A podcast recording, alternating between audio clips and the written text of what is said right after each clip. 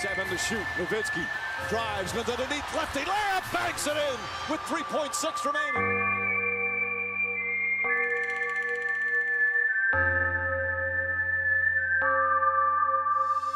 Finney Smith to inbound. Back to Doncic. Doncic pulls up, three-pointer. Bang! Bang! It's good! Doncic wins the game at the buzzer! Let's go!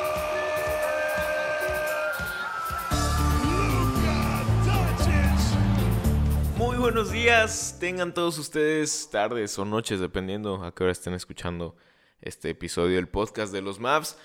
Bienvenidos, eh, mi nombre es Jorge Rivera y como siempre estaré platicando con ustedes un ratito, unos 15, 20 minutos, de los Mavericks de Dallas que el día de ayer derrotaron 102 a 98 a los Raptors de Toronto en un partido donde nuevamente la defensa es la protagonista de, de estos Mavericks. Otra vez dejamos a un equipo a menos de 100 puntos en esta temporada. Con los Raptors suman ya 18 equipos eh, los que anotan menos de 100 puntos en nuestra contra en este 2021-2022, con un récord de 15-3 en esos partidos. Eh, sin duda alguna, esta ha sido la gran diferencia a versiones de los Mavericks pasadas, ¿no? Eh, creo que es muy importante recalcar que la mejora defensiva que tanto nos han prometido en las últimas temporadas por fin está ocurriendo, por fin está pasando y eh, como en, múltiples veces muchas personas lo han dicho, las defensas ganan campeonatos, lo cual me emociona porque si el equipo se ve así de bien durante la temporada y sigue manteniendo este nivel, eh, se pueden aspirar a grandes cosas, porque sabemos que en años anteriores hemos tenido ofensivas históricamente buenas, ofensivas que anotan mucho, eficientes, etcétera, etcétera, etcétera, pero no nos ha alcanzado para nada. ¿Por qué? Porque en playoffs ya Kawhi Leonard nos mete 40 puntos en un partido y se acabó la historia. Eh, ¿Cómo se remedia eso? Con buena defensa, la cual estamos teniendo en estos momentos. Además de esto, eh, es un gran momento para los Mavericks porque tenemos la sexta victoria consecutiva en casa. La racha más larga de victorias consecutivas en casa desde noviembre a diciembre de 2018, la cual fueron 11 partidos.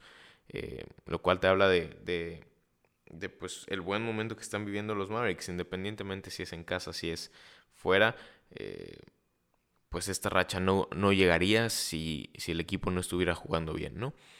Es triste que, que sea la racha más larga desde el 2018. En ese 2018 fueron 11 partidos los, consecutivos en ganar, entonces para romper el récord todavía hay trabajo que hacer. Si es que se quieren, si es que estos Mavericks lo quieren romper o por lo menos acercarse a la marca de 11 partidos que dejaron en 2018. Eh, este buen momento es un contraste y es, es un momento totalmente diferente a lo que vivimos del 27 de noviembre al 7 de diciembre de esta temporada, el año pasado, 2021, eh, pero esta temporada. Eh, en, ese, en ese rango de fechas, ligamos cinco derrotas consecutivas en casa cinco derrotas consecutivas. Eh, lo totalmente opuesto a lo que estamos viviendo en, este, en esta racha, ¿no? Y si ampliamos del 27 de noviembre al 15 de diciembre, nos encontramos con un 1-6 en juegos en Dallas, eh, incluyendo esa dolorosa, derrota eh, en contra de los Lakers en overtime, con, con Westbrook tirando un triple para empatarlo y después con Reeves eh, mandándonos a dormir. Pero, pero sí, ese, ese, ese momento de la temporada es el que más dudas sembró en, el equipo de Dallas, ¿no? Y donde más críticas recibió. Pero también, si, si volteamos a ver esa racha, en, en, esa, en esa serie de partidos solo limitamos a menos de 100 puntos a los rivales en un partido.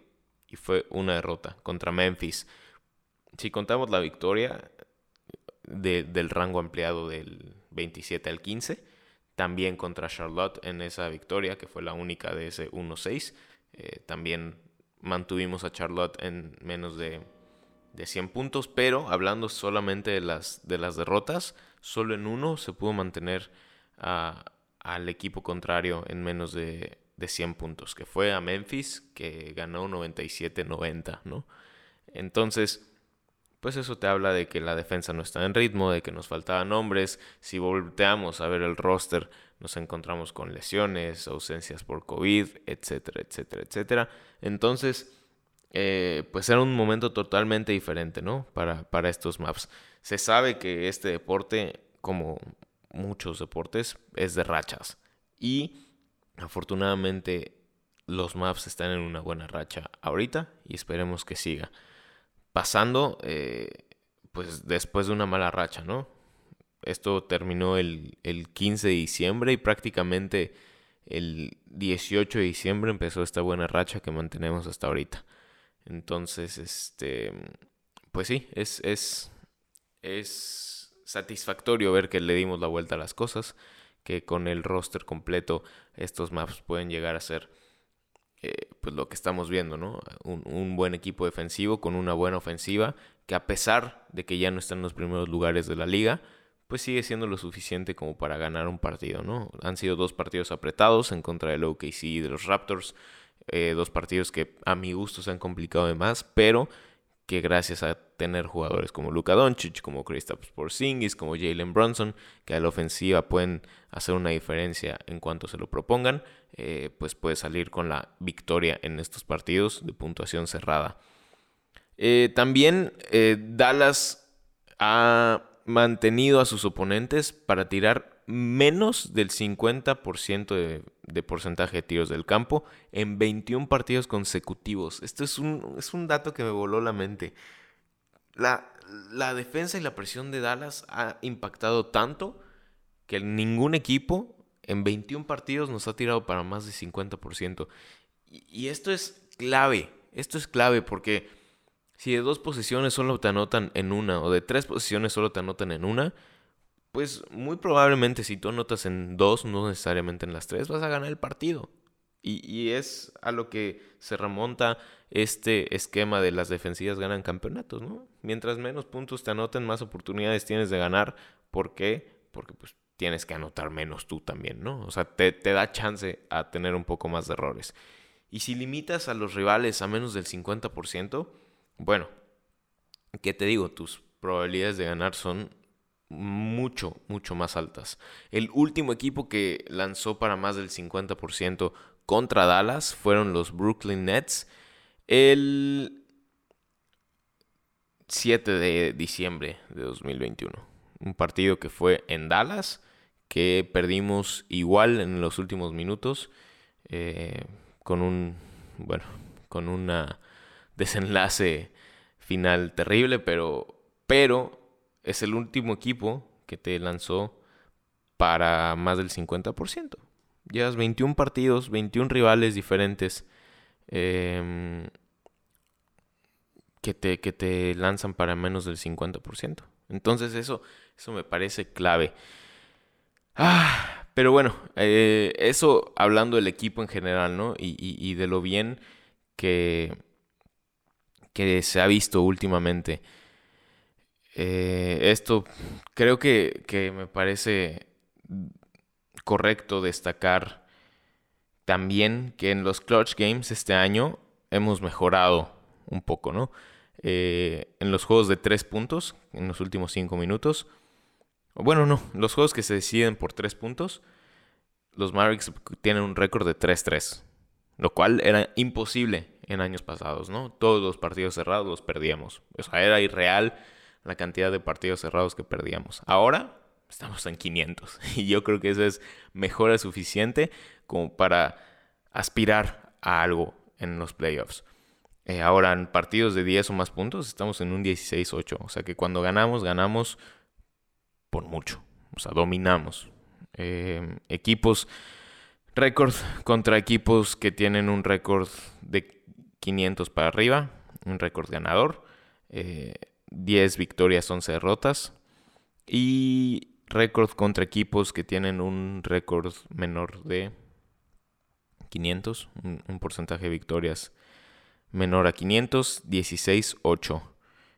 Lo cual me parece eh, pues importante, ¿no? Que le ganes a los malos y que contra los buenos pues tengas un récord eh, balanceado, no, no, no me parece malo. Si me pongo a ver las estadísticas y los récords de los equipos que están arriba de nosotros en el standing contra equipos de 500 o más, pues ahí es la gran diferencia, ¿no? Los Suns tienen récord de 13-6, eh, que son el primer lugar ahorita en el oeste. Los Golden State Warriors tienen récord de 14-9, los Grizzlies 14-9, el Jazz 12-8 y pues nosotros con 10 y 11.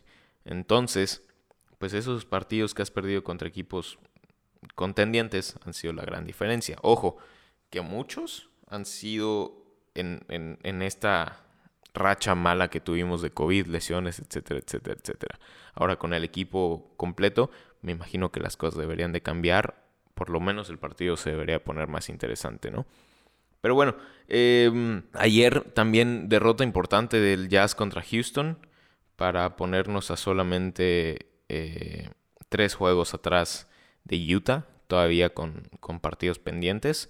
Eh, y contra Memphis también eh, perdieron, me parece. Ahora lo confirmo, pero también recortamos un partido de diferencia gracias al resultado de ayer. Sí, perdieron contra los Bucks 126 a 114. Entonces, em, el último matchup directo que nos queda contra Memphis es el domingo. Importante partido el domingo. Eh, y ya, eh, eso en cuanto al equipo. Ahora, Luka Doncic creo que está brillando en el momento justo. ¿Por qué? Porque su partido con más puntos en la temporada llegó justo un día antes de votación doble para All Star y una semana antes de que terminen las votaciones para el All Star Game. Luca terminó la noche con 41 puntos en honor a Dirk, obviamente. 14 eh, rebotes en honor a Dirk, obviamente. Y 7 asistencias en honor al bicho CR7. ¡Sí! Eh, esta línea es la primera vez en la historia de los maps que existe. No hay ningún otro jugador con 41 puntos, 14 rebotes y 7 asistencias. O por lo menos esos números, ¿no? Con por lo menos 41, con por lo menos 14 y con por lo menos 7 combinados. Em, décimo juego de 40 puntos en su carrera. Esto en temporada regular, si incluimos playoffs, llegó a 45. Eh, perdón, a 15, a 15 partidos con 40 puntos en su carrera. Y pues simplemente está reviviendo Luka Doncic, ¿no? Eh, a pesar de que está viviendo una temporada históricamente mala en el porcentaje de tiros eh, que, está tomando, pues los números sigue poniendo, ¿no? y me parece increíble que esté en duda si es un All-Star o no. ¿Por qué? porque estos números te los pone, o sea, los números que está promediando Luca te los pone, no sé, Kemba Walker y sería un All-Star sin duda, ¿no? O, cualquier otro jugador. Entonces, eh, me, me, parece increíble que esté en duda si tiene que ser un All-Star. Obviamente todos esperamos más de Luka Doncic y obviamente todos esperamos que que sea un candidato por el MVP, que su porcentaje de triples esté arriba del 35%, que su porcentaje de tiros de campo esté arriba del 50%. Pero a ver, está promediando 25.1 puntos por partido, 8.8 rebotes por partido, 8.7 asistencias por partido. Y ya está mejorando el tiro de campo a un 29%, a un 43%. Entonces, eh, sí, no sé, eh, también en, porcentaje de tiros libres ha mejorado abismalmente a lo que fue la temporada pasada o a lo que fue lo que tiene de porcentaje en su carrera. Eh, pero bueno, así las cosas y así las expectativas con Luca, ¿no? Tan buenas son las expectativas que esta temporada en donde está promediando estos buenos números no le está alcanzando, entre comillas, para ser un All-Star, ¿no? Eh, ¿qué, les puedo decir? Me parece increíble que haya gente que no lo considera un All-Star titular, pero, pues bueno, eh, eh, yo creo que es parte de la responsabilidad que carga Luka Doncic al ser un jugador que probablemente va a cambiar la historia del básquetbol.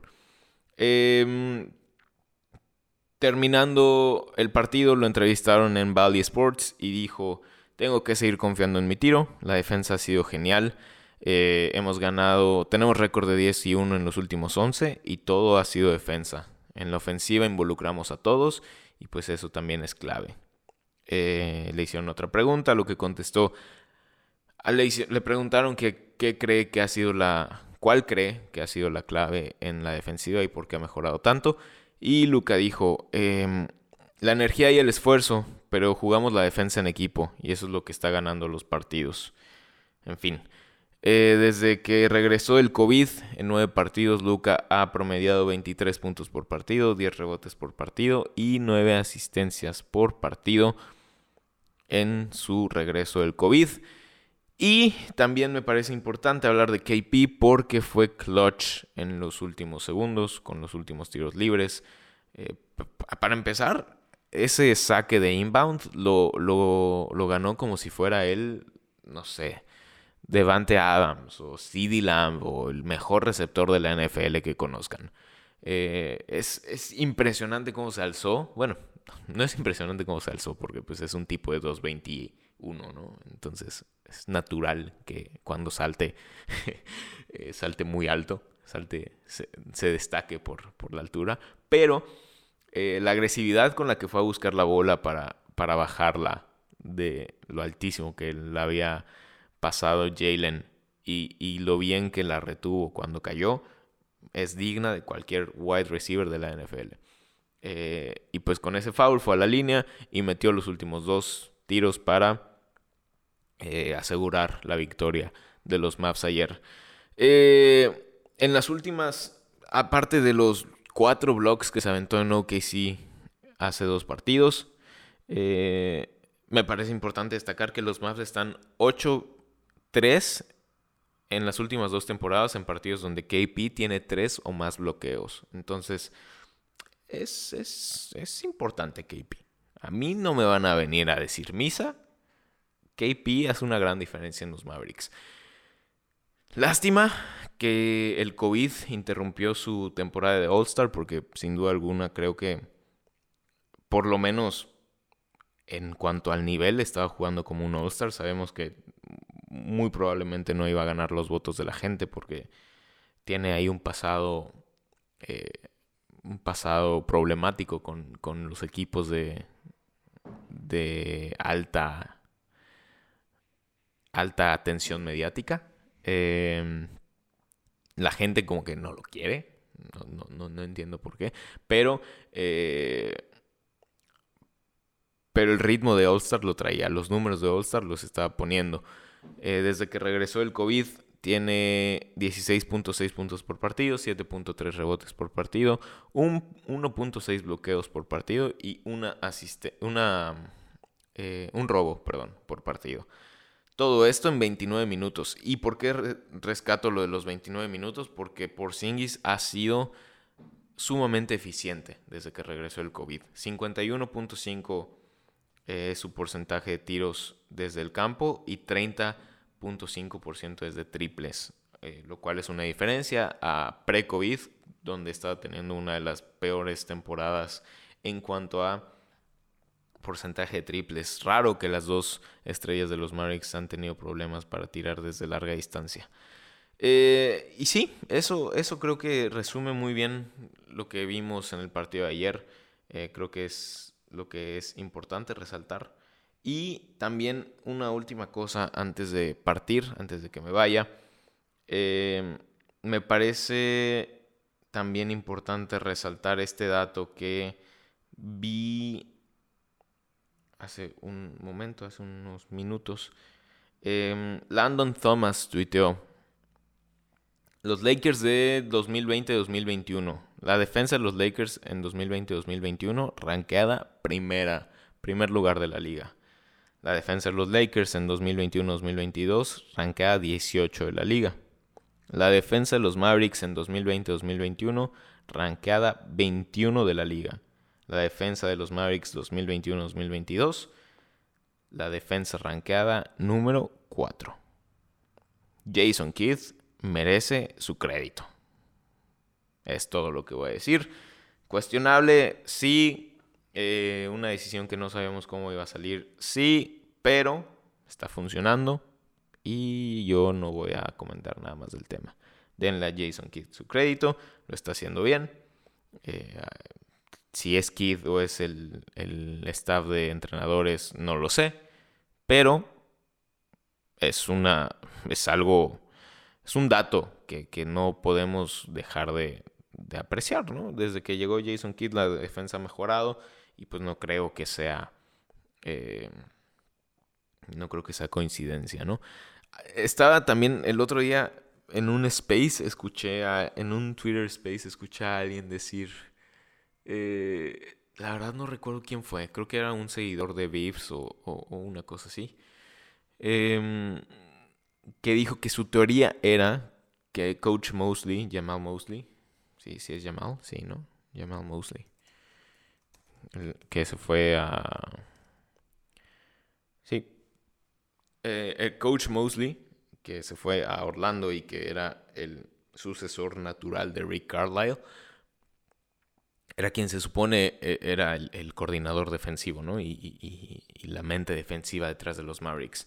Entonces, este güey que escuché en el Space dijo que su teoría es que a lo mejor Jamal no era tan buen coordinador defensivo y nos hacían creer que sí.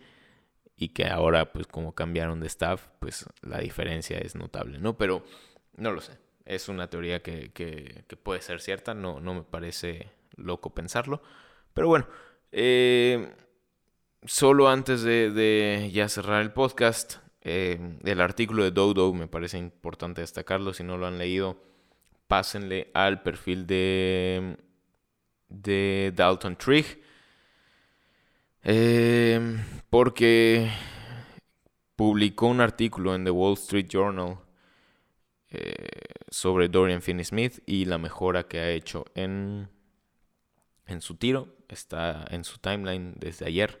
Entonces, chequenlo, está, está muy interesante. Y cómo se ha convertido en un jugador muy importante para que los Mavericks firmen eh, y para que se quede en el equipo a futuro. ¿Por qué?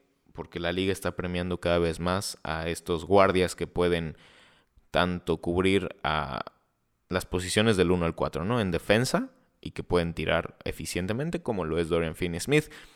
Eh, que están pagando cada vez más por este tipo de jugadores y que a los Mavericks le conviene obviamente retenerlo. Eso es un resumen del artículo, está mucho mejor explicado ya, vayan a leerlo. Y eh, también me parece importante destacar que Miles Turner está fuera de los Mavericks, fuera de los rumores de trade de los Mavericks, porque eh, se supone que desde antes de, su, de que se diera a conocer la gravedad de su lesión. Para los que no sepan, eh, Miles Turner tiene una lesión de estrés en el pie. Eh, me imagino que es como una contractura o, la verdad no, no, tengo idea, pero ese es como que el, término médico, estrés, creo, en el pie. Y, pues eso afecta mucho sus rumores de trade, ¿no? De, del, pivot de los Indiana Pacers. Eh, pero se supone que los Mavericks estaban fuera desde un poquito antes de que se anunciara que Turner tiene este pues esta lesión y esto se debe a que la mejora defensiva ha sido pues notable sin tener que traer a nadie, ¿no? El único movimiento de roster que se ha hecho oficial ha sido pues eh, la firma de Chris de Marquise Chris eh, y el waiver de Willie Colistein para darle lugar a, Chris, ¿no? Pero bueno, eh, eso fue hace dos semanas, hace una semana, eh, ya lo sabíamos todos, pero sí, Miles Turner no va a estar en los Mavericks, por lo menos no esta temporada. Y es todo. ahora sí, ya me voy a callar. has terminado el podcast. Muchas gracias por escucharlo. Espero que les haya gustado. Y nos vemos en la próxima edición. Ya no voy a decir que va a ser mañana ni pasado, porque la verdad eh, aún no sé cuándo va a ser. Pronto van a empezar a ser diario, pronto, lo prometo. Em, pero, pero por lo pronto, eh, pues nos vemos la siguiente. Adiós.